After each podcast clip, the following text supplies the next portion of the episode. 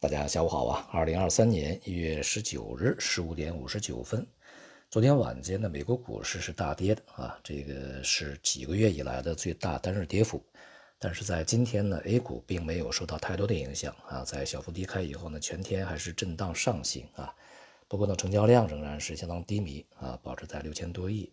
显示市场呢在假期之前的倒数第二个交易日啊。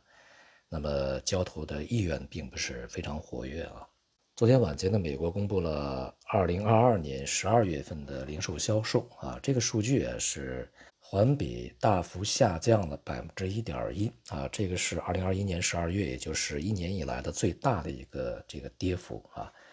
不仅如此呢，这个十一月份的零售数据呢也被向下修正啊，之前是下降百分之零点六，那么修正以后呢是下降百分之一。啊，这两个数据呢，其实都是显示美国的消费啊、零售这个情况啊是呃骤然的走软的。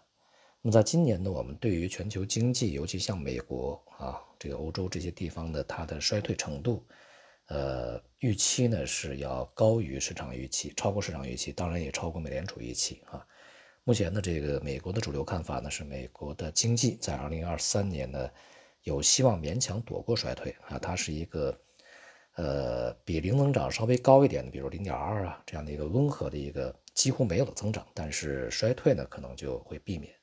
但是现在看来呢，如果消费这种疲软的态势持续下去的话，那恐怕衰退程度会比这个预期的要高一些啊。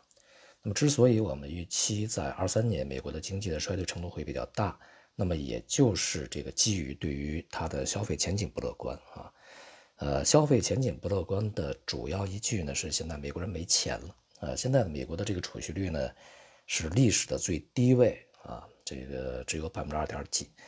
换句话说啊，就是美国人已经把在疫情期间啊，美国政府塞进美国这些居民钱包里边这些钱呢，早已经是吃干花净啊，这个严重的去透支了啊。那么接下来呢，这个最大的问题在于一方面。这个利率是在提升的啊，现在还没有见顶，未来呢恐怕还会维持高位一段时间。那么美国人的这个消费呢，都是啊这个借贷借钱消费啊，信用卡呀，那么其他的一些这个按揭等等啊，这样的一个消费模式，所以说，呃，消费的成本会上升啊。另外一方面呢，就是兜里边没钱啊，收入的增长呢又会比较慢啊，所以呢，这个在二三年啊。整个大的一个消费形势，恐怕对于美国来讲是一个大问题。当然啊，同样的，对于中国而言呢，今年我们的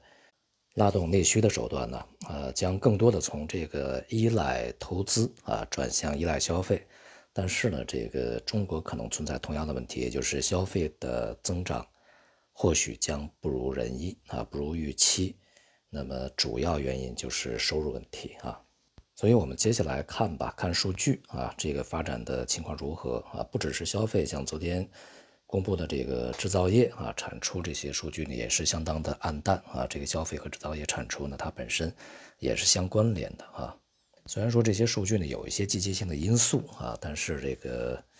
呃，我想呢，一个趋势性的下行可能已经开始了啊。而市场在昨天的交易逻辑也明显的从之前脱离出来啊，开始这个非常带有明显的这种这个衰退交易的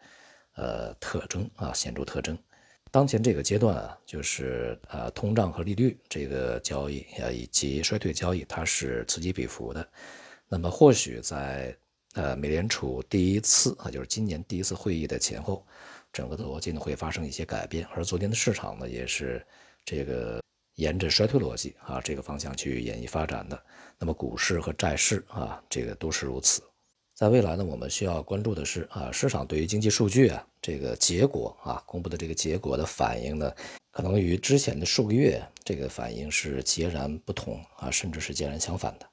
对于境内 A 股而言呢，这个在节前啊相对非常缺乏的这个交投性质啊这样的一个状态之下呢。呃，平稳的态势有望去保持，啊，但是还剩最后一个交易日。那么接下来的一周呢，将是这个中国金融市场的完全休市啊，